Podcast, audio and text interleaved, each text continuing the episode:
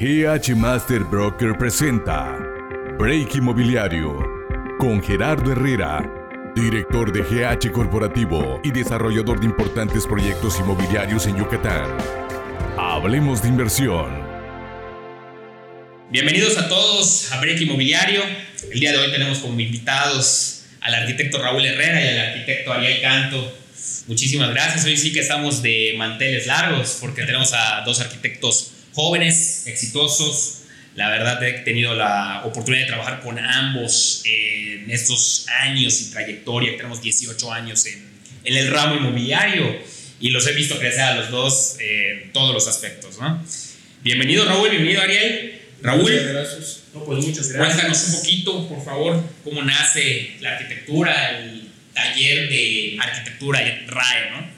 Sí, bueno, Gerardo, muchas gracias por la invitación, antes que nada. Y, y también, antes que nada, felicitarte, ¿no? Porque un excelente programa que estás innovando ahorita.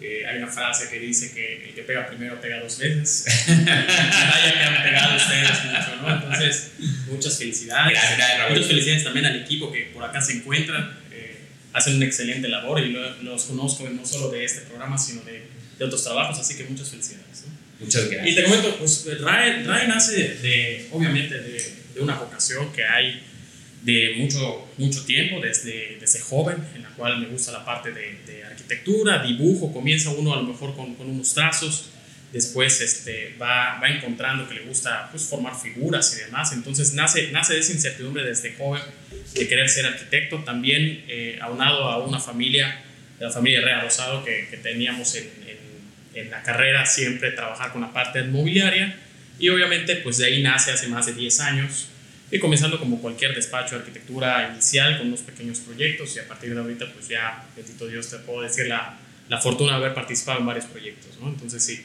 Gracias, Raúl, gracias. Pues también aquí al arquitecto Ariel Canto, que qué, qué nos puedes decir, cómo nace el despacho de arquitectura Desnivel Arquitectos, que ya tiene bastante renombre en el estado, ¿no? Y, ah, y poco a poco se ha hecho brecha en el camino del, del sector inmobiliario también, ¿no? Cuéntanos, Ariel, cómo nace. Pues, bien, fíjate que, que eso siempre nos, o sea, en cada congreso que platicamos, ya lo más adentrado con clientes, nos preguntan, oye, pero, y, y el despacho de nivel y todo, y digo, me encantaría decirte que ha sido, porque ya creo que ahorita, la verdad es que no llevo la cuenta muy exacta cuando vamos, pero te calculo como unos 8 años, ¿no? Entre que ya empezó la formalidad que rentabas oficina y pues que compras un plotter y todo eso, pero la formalidad te puede decir, no sé, unos 8 años.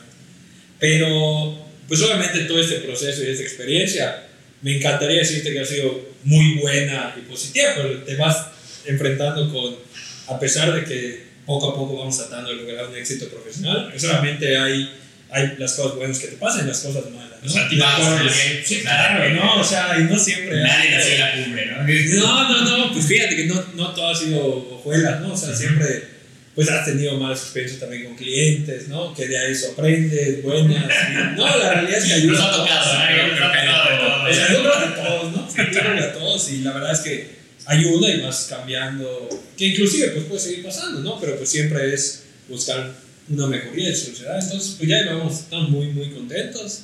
Este, de entrada se llama desnivel porque yo trato de que, digo particularmente, ¿no? De que sea un, como tal una oficina y no tanto mi nombre personal, pero eso pues, es de cada quien, ¿no? Y, la, y eso me ha gustado mucho que, que la verdad ahorita tenemos un equipo bastante integrado y cada vez como que le estamos agarrando un poquitito más, ¿no? Pero muy bien, no sé, muy, bien. Dos, dos aspectos de lo que está diciendo eh, Ariel me llaman la atención.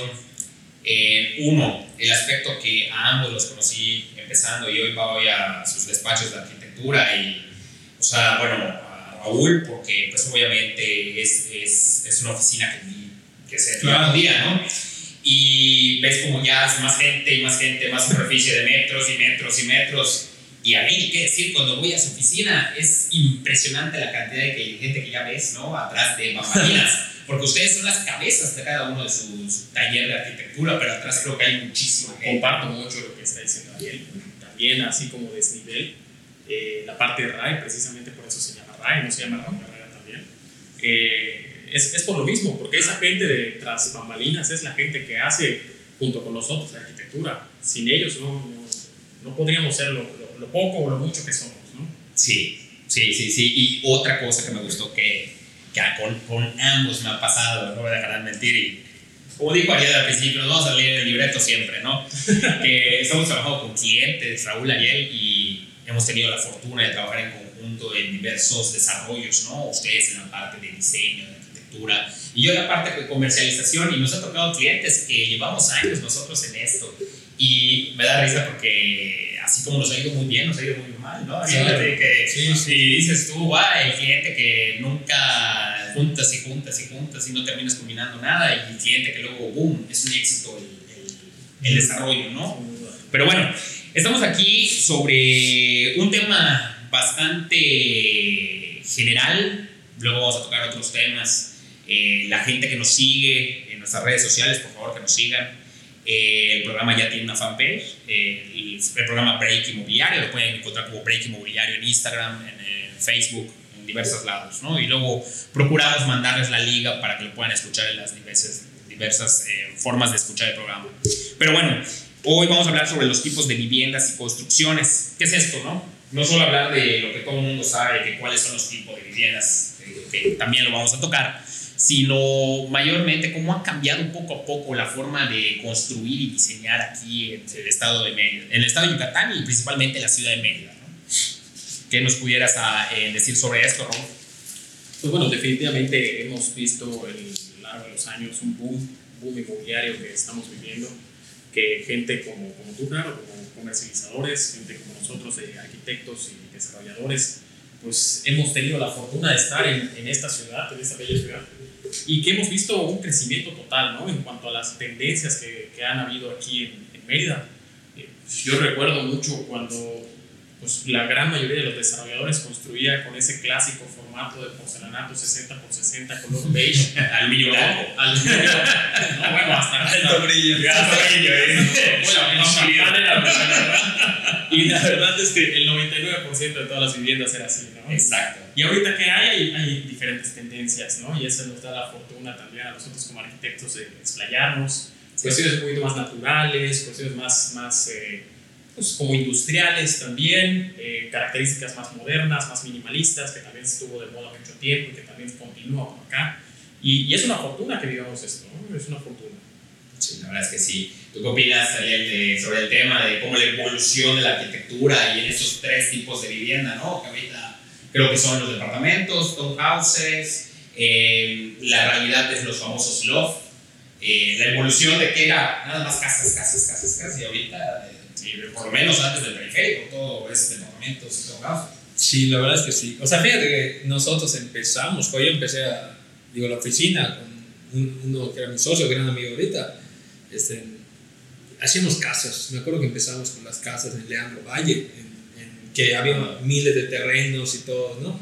este, y eran casas que, o sea, hoy por hoy es imposible poder sacar algún producto, ni siquiera te estoy haciendo casa, ni departamento y nada al precio que las vendíamos, ¿no? Y tenías dos cuartos, tres cuartos, sala, comedor, o sea, es impresionante cómo, cómo ahorita, digo, yo creo que el mismo mercado en economía va pidiendo otro tipo de producto, porque antes yo, tú igual cuando empezaste, imagino que vendías muchísimas casas, este, en Benito Juárez Norte, o sea, yo, yo tengo amigos que compraron Benito Juárez Norte, casas, millón quinientos, buenas casas, buenas casas hoy por hoy es muy difícil encontrar una propiedad por ese valor que tenga las características que tiene, ¿no? Inclusive afuera de la ciudad. Y, o sea, dentro de la ciudad ni pensarlo, ¿no? Sí, puedes comprar la mitad de una que sí, no, la verdad, hoy en día casas y todo el mundo la, me, me, encuentro con varias personas que, que, dicen, no tienes una privada de lotes, entonces dices, sacas las sí, sí, no, pero antes del periférico Sí. Entonces dices, wow, privada de lotes, muy pocas privada de lotes. Y casas, luego te dicen casas de, como bien dices, ¿no? Tienes casas de 2 millones de pesos en, ya sabes, en cualquiera de los montes, Montebello, Montecristo, Montesdamé, San Ramón Norte, sí. Norte. Es muy difícil. Muy difícil, no existen las casas, tendría que ser una casa de medio uso. Y la realidad, mm, perfectamente me acuerdo de casas, por ejemplo, yo vendí unas casas que están a la vuelta de Flyes, casotas de 10 por 40, 12 por 50, 300 metros cuadrados de construcción. 2 millones y medio, 3 millones de pesos. Sí. O sea, ¿cuánto cuesta esa casa ahora? No, No, no, es que digo, la verdad es que ha pasado algo que ni nosotros nos esperábamos, ¿no? O sea, porque de haberlo sabido, pues hubieras empezado a tener un poquito más de idea, pues comprando este tipo de propiedad de terrenos, pero la verdad es que siento que nos, nos brincó muy rápido, ¿no? O sea, cuando nos dimos cuenta ya estamos en un precio, y ahorita adquirir algo ya, digo, ya es complicado, ¿no? Sí, porque creo que se debe a dos factores. Uno, el costo de la tierra, que pues, la realidad es que Sí, sí, sí. eso no me dejará mentir cuánto costaba un terreno en Benito Norte, 3 mil pesos el metro, y te Sí. cuesta 4 mil, 5 mil pesos el metro, ¿no?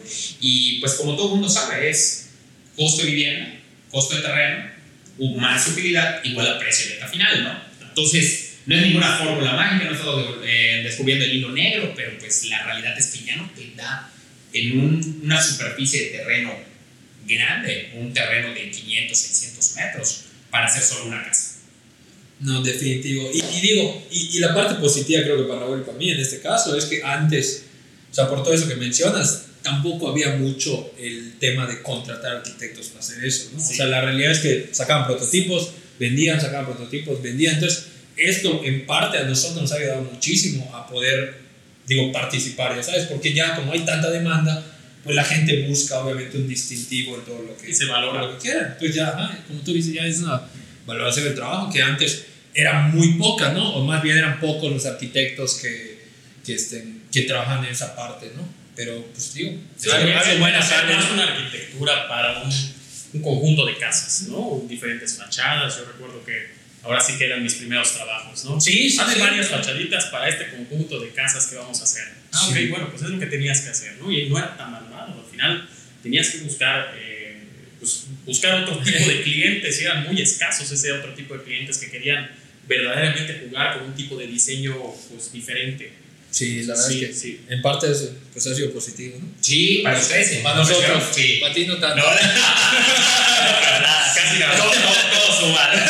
Pero lo que viene siendo en, esta, lo que viene siendo en la profesión de ustedes, eh, bueno, les voy a hacer una perfecta analogía. Hoy en día vendes un terreno, ¿no? Cualquiera de mis desarrollos.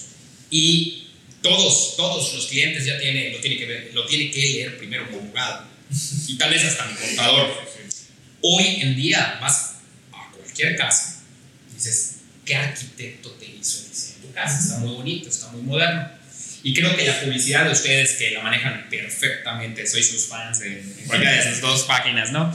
Eh, la realidad es que lo ves y dices, ¿quién hace este proyecto? Y ya a raíz de que ves la imagen o la perspectiva, te enamoras. El famoso render, ¿no? Y ya te, eh, te piden informes y listo, ¿no? Pero creo que, como siempre, la publicidad más efectiva para ustedes es el recomendado de cada uno de Sí. ustedes que ya hicieron un diseño de casa, de departamento, es o me lo hizo el arquitecto Raúl Herrera o me lo hizo el arquitecto Ariel Canto, pásame su teléfono, me encantó tu casa, por favor, y ya, sacas la cita, ¿no? creo que lo más, más bonito de, creo que de cualquier trabajo, ¿no? Pero en el caso de arquitectura, pues creo que todavía más porque que se combina el factor estético. Eh, determinar un proyecto que el cliente quede satisfecho, contento y te vuelva a marcar al mes, a los dos meses o al año y te diga, oye, es que quiero que mi primo, mi tío, mi vecino o yo quiero hacer otro proyecto. Sí, claro. Oye, está padrísimo, ¿no? Porque te sientes muy satisfecho porque hiciste un, un- un buen trabajo del proyecto arquitectónico. Nada como eso. Sí, la verdad es que sí. Sí, es que como en cualquier tema, ¿no? Eh, cuando te dicen, es que fui a atender hoy en la mañana a unas personas, ¿no? Es que me dicen que tú eres el mero mero en esto, ¿no? Y la realidad es que cuando viene precedido de cualquiera de ustedes dos y me dicen, es que el, el diseño me lo está haciendo tal persona, pues no es necesario cambiar o decir, porque no en todo existen eh, malos vendedores de bienes raíces, existen malos arquitectos, ¿no? O sea, y no voy a echar tierra a ninguno, no voy a mencionar nombres, pero muchas veces te traen un proyecto, y no sé si les ha pasado, pero a mí sí me ha pasado un poquito con ustedes de que, oye, Ariel, compone esto, Raúl, compone esto, está de cabeza y empiezan ustedes a hacer magia, ¿no? Que la realidad es que creo que Dios nos dio un talento a cada uno de nosotros diferente, ¿no? Y, y el talento de ser arquitecto creo que no se encuentra a la vuelta de la esquina, que es eso, ¿no? Pues es una, es una constante, constante lucha, ¿no? Como decía Ariel, eh, hay, hay caídas, hay cosas positivas, hay cosas no tan positivas, pero pues es, es pararse y, y valorar lo que hiciste mal, analizarlo e ir creciendo, ir complementando, sobre todo en, en el área de arquitectura, pues la verdad es que antes el, el famoso render era un lujo, ¿no? Tener un render decías, bueno, qué programa, oye, Sí. qué bonito, ¿cómo queda? Oye, hoy en día tenemos los tres, Vas- los recorridos virtuales, tenemos infinidad de cosas ya, de alternativas que hay que ir creciendo, innovando. valorado, valorado, Ariel Raúl. O sea, el, el que lo hemos platicado miles de veces de que, oye, te voy a cobrar dos pesos. No, no, no, no, me puedes descontar 30 centavos. Hoy en día ya sabe el desarrollador que esos dos pesos valen la pena invertirlos, porque es la diferencia que te lo haga un arquitecto patito te lo haga un taller de arquitectura profesional como de ustedes, ¿no? No sé si coincida. Sí, eh, y de hecho, o sea, digo rápidamente antes de menciones, en el tema de, o sea, de nosotros los arquitectos, creo que también mucho influye, o por lo menos es un aprendizaje continuo cuando trabajamos con ustedes, ¿no? O sea, desarrolladores, porque el hecho de involucrarse un poco en el proceso de espacios, de metros cuadrados, de todo, independientemente a una casa, ¿no? Que vais a hacer para un cliente particular, esto creo que ayuda muchísimo en el tema de visión, ya de un punto más empresarial. Ya sabes, independientemente le des el look,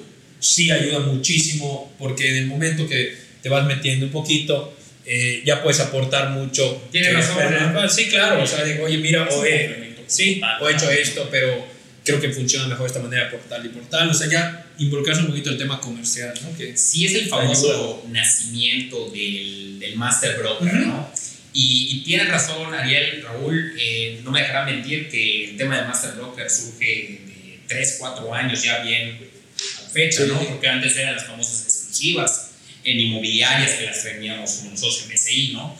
Y ya profesionalizar esto y decir te diseño y te agarro tu producto desde cero, a mí me gusta muchísimo más que me traen el producto y quieren que hagamos milagros con algo que ya está Claro, hecho, ¿no? sí, sí, sí. Y yo empiezo a rechazar, y creo que ustedes también, yo hablando como Master Broker y ustedes hablando ya como arquitectos, eh, traen un producto que ya empezaron a construir y, oye, eh, me, me, me enchulas la máquina, ¿no? Ariel, Sí. me enchulas la máquina, no, no existe, ¿no? Sí. Está más complicado, de hecho. Mucho más No, complicado. pero es un conjunto de todos. ¿ah? De verdad que yo cuando, cuando trabajo mucho contigo, claro, en la parte de, de estrategia para seguir un, un nacimiento de un proyecto, ¿sabes? Los arquitectos lo que, lo que tenemos un, un defecto, queremos todo lujo, todo precioso, se nos va de repente de las manos los números y es un conjunto de decir, oye, ¿sabes qué, Raúl?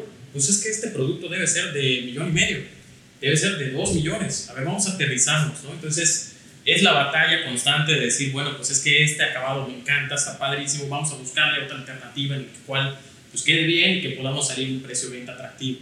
Perfecto. Sí. Sí. la verdad es que sí. Y eso me lleva un poquito a un siguiente tema, ¿no? Porque si hablamos ahorita de la vivienda vertical y yo les preguntara hoy en día, oye, antes del periférico, ¿qué es lo que se va a construir? Pues coincidirán conmigo que todo va a ser, no voltean a ver ahorita el edificio, todos son viviendas verticales, ¿no? Sí. Y la realidad es que la tendencia va a seguir después del periférico, unos metros ya colonias como Santa Gertrudis Copó, como Temozón, el mismo Cholul, ya son departamentos también que estén pegados a periférico. Ahorita se va a hacer la, una de las torres más grandes de todo el sureste mexicano, ¿no? Y, y de verdad que en lugar de decir vamos a hacer otras cosas, ya todo va a ser Sí. vertical, vertical, ¿no? Y para arriba. Sí, sí, la verdad es que el boom inmobiliario, pues como todo, tiene sus cosas positivas y, y no tan positivas. Eh, obviamente el valor del, del precio del terreno ha incrementado de una forma muy drástica en los últimos 10 años y es evidente que tenemos que buscar otras alternativas para que el precio de venta de una vivienda, de una unidad, esté pues mucho más atractiva, mucho más alcanzable. Sí, ahorita entra un tema bastante controversial como la entrada al- de, por parte del, del- del gobierno para poder dar esos espacios ¿no? de áreas verdes, porque pues si todo van a ser departamentos, también necesitas tener esas áreas verdes llamadas parques, ¿no? Ese es el, el- el famoso, ahorita en Altabrisa hasta están colocando mantas de que esto es un parque, ¿no? Y tienen que hacer el parque. ¿Por qué? Porque pues tienen las Country Towers, están haciendo monumento ahorita, están haciendo varios desarrollos que se van a ir para arriba. Entonces, hacia arriba es donde queda que ver, ¿no? Sí, no, la verdad está bien. O sea, esa parte. Es, es una analogía, voy a hacerla en, en dimensiones, ¿no? Obviamente, si metes un pulmón verde como en Nueva York, el Central Park, y tienes alrededor puro edificio, pues le das un pulmón verde a la ciudad y algo así se tiene que eventualmente hacer en la ciudad de Mérida, ¿no? Sí, y, y eso, eso es un punto muy positivo que esperemos se siga respetando. Desgraciadamente vemos otras ciudades donde te puede decir algo el reglamento y a la hora de la hora pues termina no haciéndose las cosas que marca el reglamento. ¿no? Entonces creo que el desarrollo urbano ha hecho una buena labor.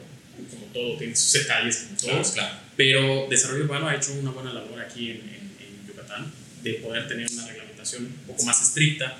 Y, y, yo como arquitecto lo aplaudo, ¿no? Como todo, mientras todos sigan este mismo caminito, pues por nosotros encantados y, y, ojalá que se implementen cosas positivas porque pues eh, ya lo vivimos en 2020, este cambio climático como lo tenemos, lo tenemos a la vuelta de la esquina las condiciones y ya lo tenemos aquí encima, o sea, o nos tenemos que poner vivos o, o, o quién sabe qué nos pueda pasar el, el, famoso PD1, Ariel, que todo mundo es un dolor de cabeza, ¿no? Para, para poder lograrlo, ¿no?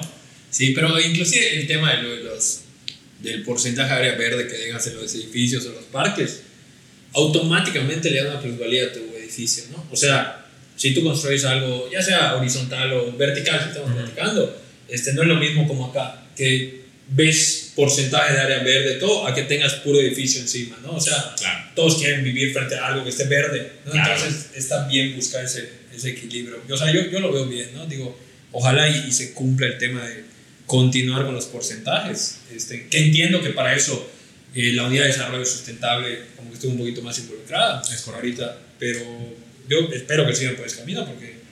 O sea, sí, la realidad es que sí. Eh, comentaba Ariel, como la vista que tenemos acá, nosotros nos encontramos en el edificio Sky City estamos en un cuarto nivel y nuestra vista son actualmente varias torres, ¿no? Que nosotros nos, nos encontramos en la avenida, creo que es una de las avenidas más importantes de la ciudad de Mérida, la avenida García Lavín, ¿no?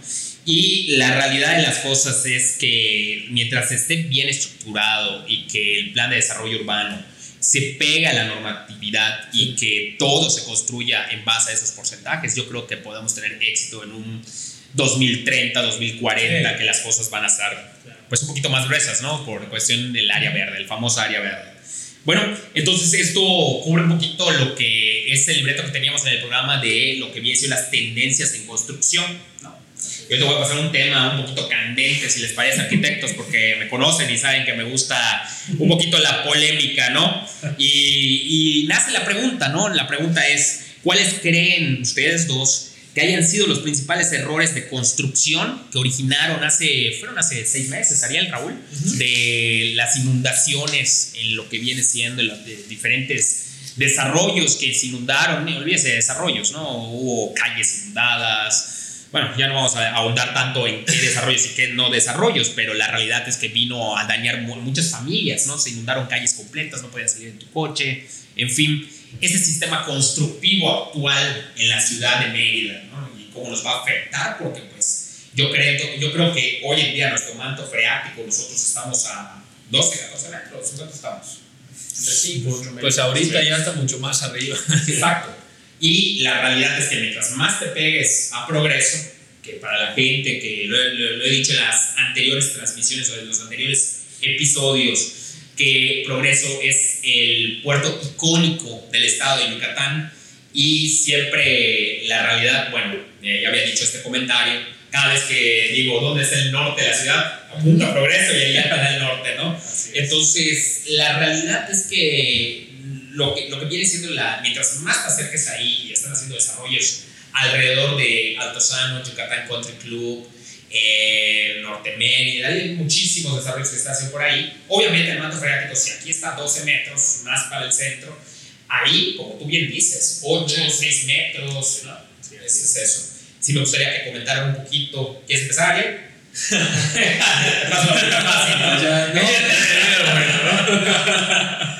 fíjate que, o sea, esta situación, digo, creo que lo hemos platicado, y no solo entre arquitectos, ¿eh? o sea, con amigos, o porque a mucha gente le pasó, ¿no? Este, eh, inclusive clientes míos, ¿no? Que inclusive rentaban o algo así, les pasó, ¿no? Entonces, yo creo que más que un error, digo, ese es mi punto de vista, ¿no? Más que un error de un tema constructivo, creo que es un error de planeación por parte de mucha gente, ¿no? O sea, ¿por qué?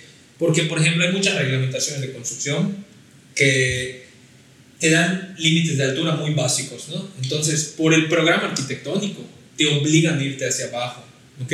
¿Por qué? Porque es una situación que la realidad es que es atípica, esto que pasó no había pasado hace muchísimo tiempo, o inclusive no había pasado, ¿no? Entonces, realmente fue como un parteaguas para darse cuenta que hay que cambiar muchas cosas que antes te regían el tema de construcción, porque independientemente que se construyera con el mejor material o todo, pues el agua, el agua está cañona, ¿no? O sea, el agua busca, busca por dónde salir, busca por dónde entrar. Entonces yo creo que fue un error de planeación por parte de todos, que más que nada darse cuenta de lo que pasó y tomar iniciativas para ver cómo modificar esa, esa cuestión, ¿no? Porque, porque sí pasó hasta en casos de alto nivel social, de bajo nivel, o sea, en todos, ¿no? O sea, no, no fue, todos los rubros salieron dañados en ese aspecto, ¿no? Entonces, si te puedes saber, pues, cuál es la condicionante o qué es lo que fue, pues, digo, definitivamente es meterse abajo de la tierra, ¿no? O sea, porque, pues, digo, sabes que arriba el manto no, no hay problema, ¿no? Pero por el tema también, te digo, y no es por echar tierra, ¿no? O sea, tanto el tema de reglamentación como el tema de, este, de planeación de esas cosas, eh, lo puedes ver en las zonas comerciales, ¿no? ¿Qué es lo que más caro se renta, yo creo? Tus primeras plantas, ¿no? Entonces, si ocupas tú del nivel cero para arriba estacionamientos, creo que ahí estás reduciendo un poco el ingreso, ya sea comercial o todo lo que puedas. Entonces, pues siempre pues es buscar dónde, ¿no? Optar por eso. Entonces, yo creo que es lo que te comento, ¿no? Para mí, creo que es un tema de planeación de ambas partes que se... Es un tema inesperado y complejo, ¿eh? O sea, porque ahorita por supuesto, es un, es un, tema muy difícil de tocar, es, un, es algo que nadie tenía en cuenta. Ya no hablemos de la, de la legislación de, de desarrollo urbano en cuanto a construcción y cuanto otras alternativas que tenemos que cumplir. Eh, es también un hecho que los desarrolladores tampoco esperábamos algo como esto que sucedió. O sea, es algo que nos agarró de sorpresa a todos porque es algo que no había ocurrido. Desde 2020, más allá de la situación eh, que vivimos eh, con el coronavirus también nos agarró con este otro factor, al menos en, en Mérida, en Yucatán, pero no fue todo, no, solo, no fue solo en Yucatán, fue en otros lados. Sabemos que cómo están los cambios climáticos. Desgraciadamente lo que nos viene en este 2021-2022 pues no pinta para hacer cosas muy positivas, ¿no? Esperemos que no suceda en el 2020, pero desgraciadamente eh, tenemos que esperar lo peor. Y sí, verdaderamente es algo que tenemos que abrir los ojos todos como arquitectos, como desarrolladores, como inclusive como comercializadores también, como todo, para que también eh, pues cambiemos esto, ¿no? Eh, la, la, parte de subterráneos, que en algún momento en Mérida no existía ningún subterráneo, o muy, muy pocos, muy contados. De la noche a la mañana, pues, todos empezaron a hacer los estacionamientos por subterráneos. Y ahora el problema es, ¿qué hacemos, no? ¿Lo hacemos o no? ¿O no lo hacemos? Vienen nuevos proyectos, y los proyectos a lo mejor contaban con subterráneos, y ahora qué es, hacer o no hacer, ¿no? Sí. Y como decía Ariel, es, es un juego de números muy crítico, porque no es lo mismo hacer un subterráneo que dejarlo todo en planta baja y olvidarte de tu zona comercial más imponente, más importante. Entonces es un conjunto de todos, de arquitectos, de desarrolladores que tenemos que revisar esto en, en Mérida, no solo eh, la legislación que tenemos para, para, construcción, que también seguramente en los próximos días, en los próximos meses sufrirán algunos cambios, sí, claro. pero, este, pero sí es algo evidentemente que más que error, es un descuido total de todos y que hay que cambiar, hay que cambiar ya. Sí, es verdad que estoy de verdad eh, bastante sorprendido con, con, todo lo que han comentado, porque la realidad es que coincidirá conmigo toda la audiencia que pues la opinión de un arquitecto te amplía el conocimiento de cosas que tú ni siquiera sabes, ¿no? Y la realidad es que no podemos construir igual como se construye en Mérida que como se construye en Tabasco yo creo que por ahí va, ¿no?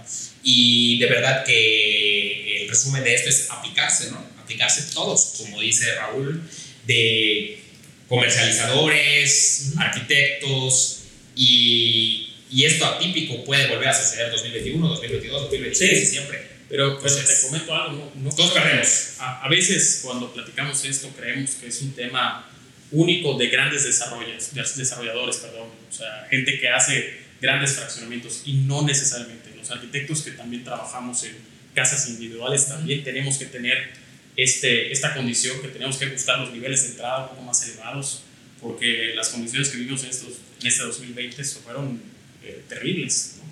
casas verdaderamente inundadas, un metro de altura, completamente inundadas, como si fuera una piscina. Entonces, si es algo que hay que trabajar, es algo solucionable, por supuesto, no es algo que, que no podamos solucionar, tenemos que buscar las condiciones idóneas para poder solucionarla, pero, pero nos tenemos que poner las pilas entre todos. Sí, la verdad es que sí, y, y no sé qué opinen, pero se están haciendo desarrollos inmobiliarios, ya no desarrollos de 50, 60 departamentos o desarrollos de 5 o 8, 8, hectáreas, ¿no? Ya se están haciendo desarrollos de 50 hectáreas, Yucatán Country Club 350 hectáreas, eh, Cabo Norte creo que tiene como alrededor de 150, y la realidad es que esto no va a frenar, se van a hacer desarrollos muy importantes en Mérida y tenemos que tener la visión de que todos necesitamos colaborar en esto, ¿no? ojalá que, que metamos todos mano, porque pues en, en, la condición que a lo que nosotros nos toca, ¿no? Nosotros como comercializadores recomendar cosas y ustedes cuando vayan a diseñar mencionarles a las personas, ¿no? Si, si haces un sótano o haces claro. un estacionamiento subterráneo, vas a hacer esto. ¿Y por qué? Porque va a venir contigo Ariel, Raúl, el inversionista regiomontano que cree que esto estamos a 14 o 15 metros de altura y que va a aguantar, ¿no? es responsabilidad de todos. Así es. Perfecto. Pues bueno, eh, lo que viene siendo la, el tema, eh, a mí me comentaban, comentaba un amigo que, que podían hacer cálculos estructurales y también hacer pruebas, uh -huh. que creo que eso es un costo aparte, sí, sí, sí. pero que me decía este, esta amistad que podías hacer para, no, para no quemar a nadie. Aquí nunca vas a decir nombre. ¿no? y podías hacer pruebas con pozos, ¿no? Sí, y para ver si llegabas a ese. Eh, Ariel ya captó, pero así, ¿qué opinas de eso? ¿Qué opinas de todo esto?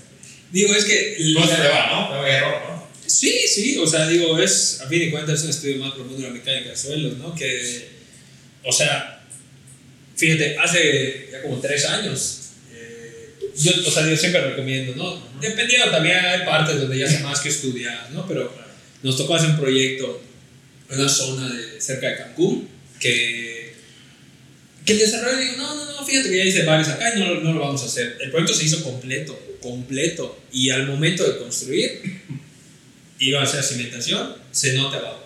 ¿no? O sea, se note. Este, digo, obviamente él dijo, no, no puedo hacer nada, pero pues es algo que como arquitecto lo, lo, lo recomendarías y lo mencionas desde el principio, ¿no? Hay veces, como te digo, que ya está más que estudiado, que no sabes, pero más vale prevenir que lamentar, ¿no? Sí, Entonces, claro. Y, y, pues, y, proyectos de esa magnitud. Sí, claro, o sea, que te cambia financieramente, financieramente de haber invertido en algo Todo. muy sencillo. todo, Se te cambió todo el todo el panorama, ¿no? Es- De hecho, desde el momento de comprar la propiedad, me explico. O sea, ya tienes que saber qué vas a hacer, este, pues, digo, si no, ya Ya, ya, ya es demasiada irresponsabilidad del desarrollador no hacerlo, ¿no? o desconocimiento, fíjate, porque hay Sí. gente que tiene, oye, fíjate, alguien que, no sé, eh, un amigo tuyo que, oye, fíjate que me quiero meter a hacer un desarrollo y todo, la realidad es que, pues es primera vez que lo va a hacer, no creo que tenga el conocimiento, a veces es labor de, de todos nosotros como orientarle, ¿no? Es la, la responsabilidad de todos. Eh, claro, pero, este, pero también pues, es un aprendizaje, ¿no? Yo creo que a él nunca le volvió a pasar. de lo que te estoy hablando. Pero, pero sí, lo que comentas de los pozos, pues, o sea, todo suma, ¿no? O sea, todo suma. Y a pesar del tema de los pozos y eso, aún así puede seguir pasando el tema de, de, de las inundaciones, ¿no? O sea, por eso es, es un tema, como dice Raúl, muy, muy complejo.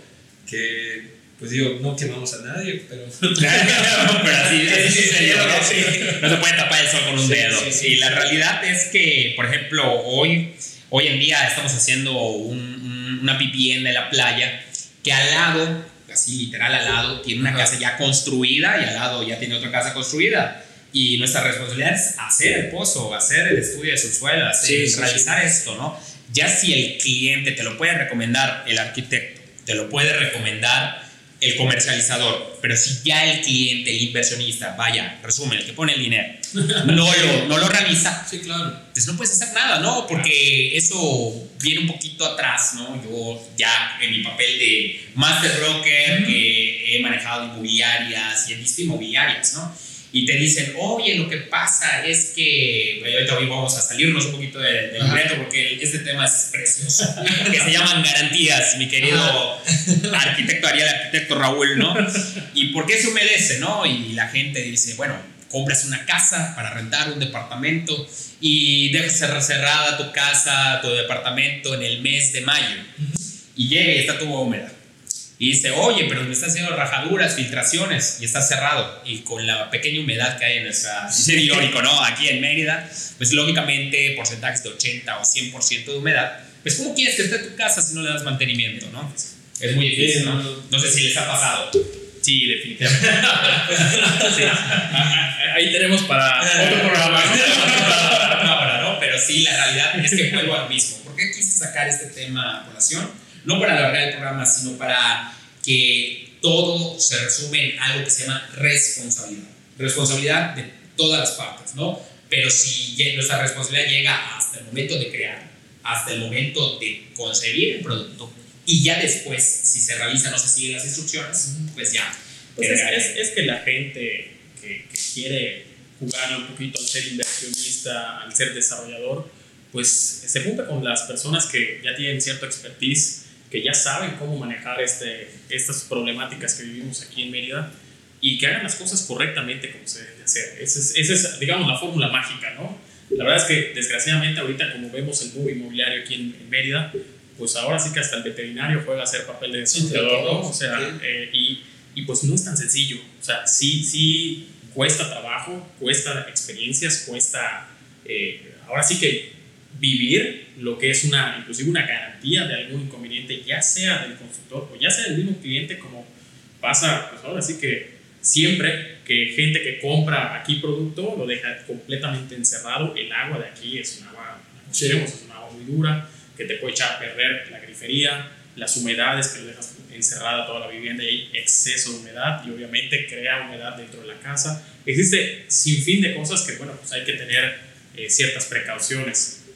Perfecto. Pues bueno, ya para concluir y de nuevo agradecer su tiempo, no sé si quieres agregar algo más, Ariel. No, nada, nada. No, vamos a meter el camisa de 11 varas. Pues si quieren, pueden eh, eh, mencionar sus redes sociales para que les siga la, la audiencia también de Break Inmobiliario. Eh, ¿Cómo les buscan en, sus diferentes fanpages, en el Instagram, Facebook? Nosotros todo es de Arquitectos, todo, todo. Perfecto. Igual, igual rayarquitectos.com, eh, arroba rayarquitectos o Perfecto. Nosotros nos siguen como GH Master Broker y como el programa Break Inmobiliario. Más adelante, si nos los permiten los arquitectos, nos gustaría volver a invitarlos. De verdad que les agradecemos mucho su tiempo. Como decía el chiste, esos arquitectos cobran en dólares y gratis estar en el programa, ¿no? Mínimo una agüita. Muchísimas gracias, arquitectos, y mucho gusto. muchas gracias a toda nuestra audiencia.